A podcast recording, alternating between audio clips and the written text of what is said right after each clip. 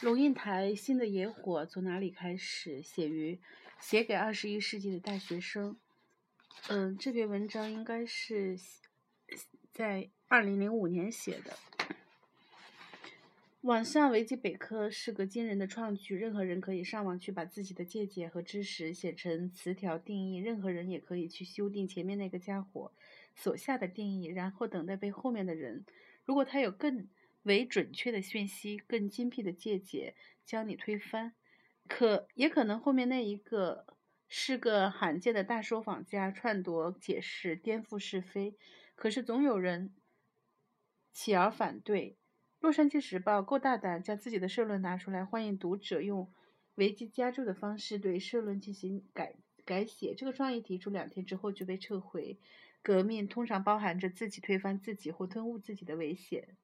野火二十年了，当年充当充满理想、立志要改变社会的二十岁的人，二十岁的人今年四十岁，今天的你在哪里？浪漫的理想主义仍旧是生命的动力，或者它早已被平凡的生活磨损和冷却，或者完全被怀疑和无所谓取代。在二十年的漫游途中，我曾经和几个人偶遇，那深夜。部落为原住民孩子争取权益的，那回到乌丘孤岛去为穷乡避壤努力的，那起而行组织了环保运动的，台湾的文化底蕴，底蕴很大一部分是在这些人的坚持和努力中累积了厚度。但是，是不是也有很多人？疲惫不堪，被打败了。被什么打败？我们的上一代受战乱和贫穷之苦，期待我们这一代温饱安定。我们这一代温饱安定了，但是受威权统治之苦，期待下一代在没有恐惧、没有控制的自由环境中成长。今天二十岁的人，当年才出生，也真的就在我们所努力、所祈求的环境中长大了。今天和我们站在一样高度的。眼睛与我们平视，我好奇，当年的幼稚园、大学现在是什么？当年的大学生在威权政体长期的控制和操弄下，往往遇事眼泪汪汪，没有意见，不知道。今天在民主政治中中成长的大学生，是不是多多了很多的能思考、能判断、有勇气、良知呢？或者说，二十年里？价值翻转到一个程度，所谓思考、判断，所谓勇气、良知，都不再是一种值得追求的价值。倒是我自己在写过《野火》二十年之后，世界看得愈多，困惑愈多，答案愈少。如果下面的文本摊开来，请今天大学生来维基加注，你会怎么加呢？今天的新评装昨天的搜九。比如说，我承认民主让我困惑：是否观察过、比较过印度的民主、俄罗斯的民主、拉丁美洲的民主，跟台湾的民主比起来如何？我们是更糟呢，还是不错？民主以后，台北每年有跨年晚会，市政府广场和总统府广场在一条街的两头同时举行，但是总统府和市政府分属不同的政党主政，所以是一个较劲的局面。通常总统府。钱多，场面也比较豪华。两边请的都是偶像流行歌手，而不是交响乐团或民族音乐或地方戏曲。因为主政者锁定吸引的顾客是年轻人。在威权时代，统治者有一套笼络年轻人的方法。当年救国团每个寒暑假举办青年战斗营，设计种种娱乐活动让年轻人参加，同时将政治意识形态。像把糖置入咖啡一样融入歌舞升平、欢乐光明的活动里，很轻易地赢得年青年人对执政者的好感、信赖和忠诚。在对统治者的爱戴里，有很大一部分是真诚的。威权被我们打败了，民主了。成千上万的年轻人在广场上摇晃手里的金光闪闪，在青春洋溢的歌声里露出热切而幸福的表情。当他们情绪里的快乐和感恩激素涨到最高时，最高度时，政治人物上场了。他们打扮成超人或蝙蝠侠，他们穿着和年轻人一样轻松而酷的服装，讲着和年轻人一样俏皮的语言，做出年轻人熟悉做的手势。当他坐进麦克风，大声说：“好不好？”广场上的群众一如他所期待的想来一般的欢呼回应：“好，你在场吗？”不管是灯节、圣诞节，不管是挂着什么名目的文艺节、文艺季，不管是北中南城市或乡下，到处都是这样的歌舞升平、欢乐光明。而在舞台和灯光的后面，基本上是这样的操作：该不该有艺文活动？不是看文化发展的内在需要，是看政治人物的政治需要。他需要的是高曝光率，需要的是选民的好感、信赖和忠诚。于是，从预算的编列到预算的使用，从晚会的时机地点到宣传的文字调性，从图腾的挑选到节目的设计，丝丝入扣，扣住的是如何行销这个政治人物，累积选票，在多。太多的场合里，所谓的文化、所谓的艺术，其实包裹在选举的规划里，花的是公家的钱。讲得更白一点，如果专业告诉你，最迫切需要预算的是山区小学建立图书馆或者中学艺术教育的深化，但是这些措施只能靠默默的投资、长期的耕耘，政治人物是不会去做的。一场场声光绚烂的晚会，一砸几千万，却可以为他塑造形象。赢得选票钱就往那个方向流去，再加上民意代表懒惰，人们又不假思索，大家都成了政治人物的快乐消费者。我看不出这种公器的私用，这种权力对人的操弄和从前的威权政治有什么本质的差别。反而，威权的统治者因为不需要选票考虑，他可能做长期投资和规划。即使不讨好那需要靠四年一轮的选举的执政者，却往往选择牺牲长期的利益来换取眼前的权益，而每一任的执政者都以最短距离的眼前利益为利益。社会发展永远像夜市里的流动摊贩，洼地里的违章建筑，急就章，而且品质拙劣。你是否思考过这种矛盾？就是说，好不容易得到了民主，但是我们所创造出来的民主是第几流的品质？没有人愿意往回走的，可是这往前走的路你看见吗？在威权时代，所有的媒体都被统治者垄断，报纸上从头版到尾头八都是领袖的照片和言行，都是政府的英明作为。今天民主了，是的，声音多元了，批判的言辞言论激烈了。奇怪的是，为什么仍然有整版整版的政府宣传？原来从前靠的是行政命令，媒体配合报道。政令宣传都以新闻的面貌出现，现在靠的是市场，媒体需要赚赚钱，政府就用纳税人的钱去买报纸版面或者电视的时段，于是政政令宣传再度以新闻的面貌出现，这就叫置入性行销。民主是竞争的，但是谁执政，谁就花得起钱购买媒体、购买知名度、购买政治资本。在野的反对者没有这个优势，是活该，而在。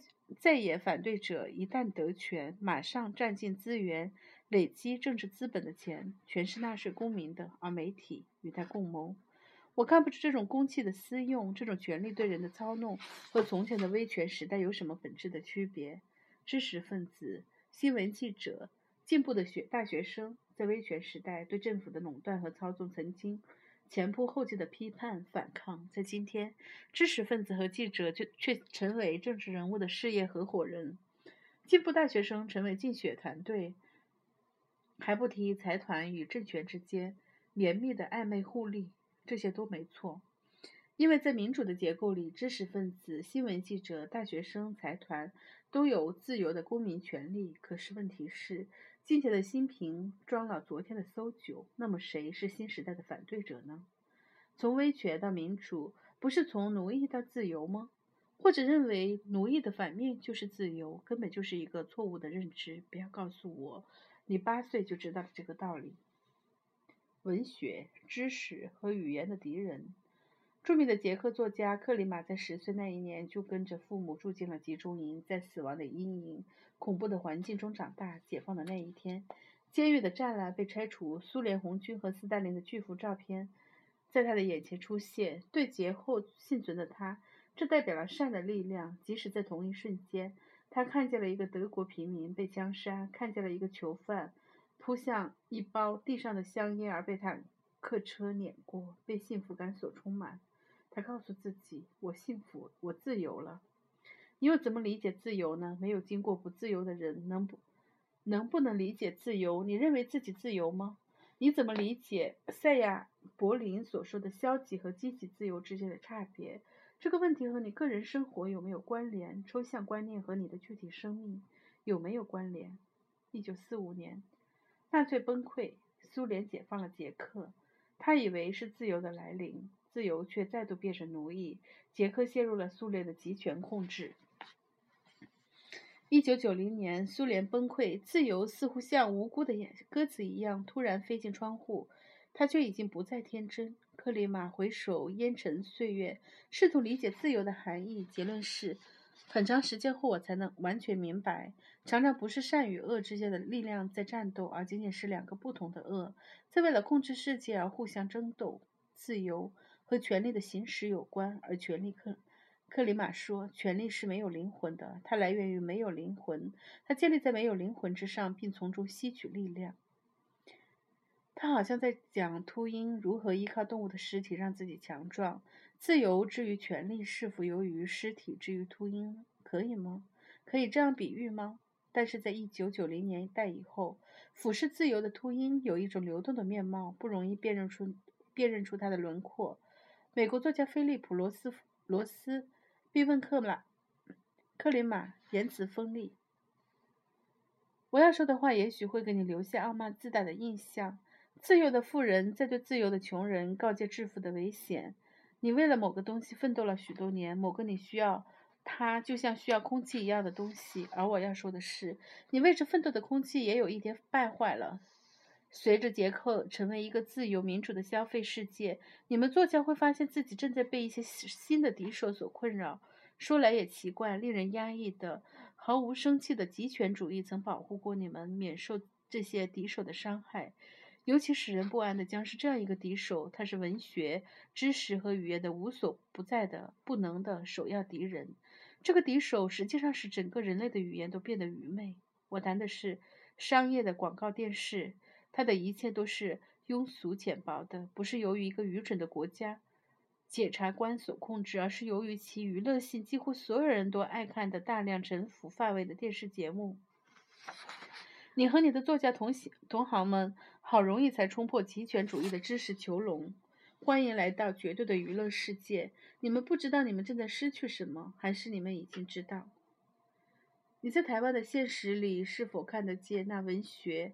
知识和语言的无所不能的敌人，或许你能为这个敌人辩护。你拿罗斯的问题怎么办？读到这里，我把书合上，暂且不看科马伊怎么对付这个问题，倒是先自问：二十年前写野火时，我知不知道我们在失去什么？我知不知道我所追求的自由会邀来另一个敌人？一种以庸俗浅薄为时尚，以绝对娱乐为目的，以行销消费为最高指导的原则的生活哲学。我是否知道，政治人物可能变成没有灵魂而机关算尽的豪赌客？政治可能变成纯粹的商品的推销术？政治理念可能被抽空转为权力斗争技巧学？知识分子可能争相以虚无为高尚，而群众可能比从前更不宽容？我是否知道，新闻学的种种崇高理想可能变成一种令人难以堪的讽刺？摆脱了威权之后。电视由虚假和同意式的愚蠢统治。写野火时，我是否知道，二十年后的大学生可能不再有幼稚园大学的天真幼稚，反倒是理直气壮的嘲笑深刻，拒绝思想。七十年代的大学生会把罗罗罗素、尼采的书夹在腋下走路，假装深刻。二十一世纪的大学生假装什么？人们是又是否夸大了新一代的虚无和草莓倾向？在这里。我们可以讨论所谓后现代和所谓现代的意义错综吗？我得诚实地说，不，我没有料到。事实上，不能呼吸、渴望空气的人，你不能跟他说那空气充满杂质，是败坏的，所以留在屋里吧。你就是不能这么说。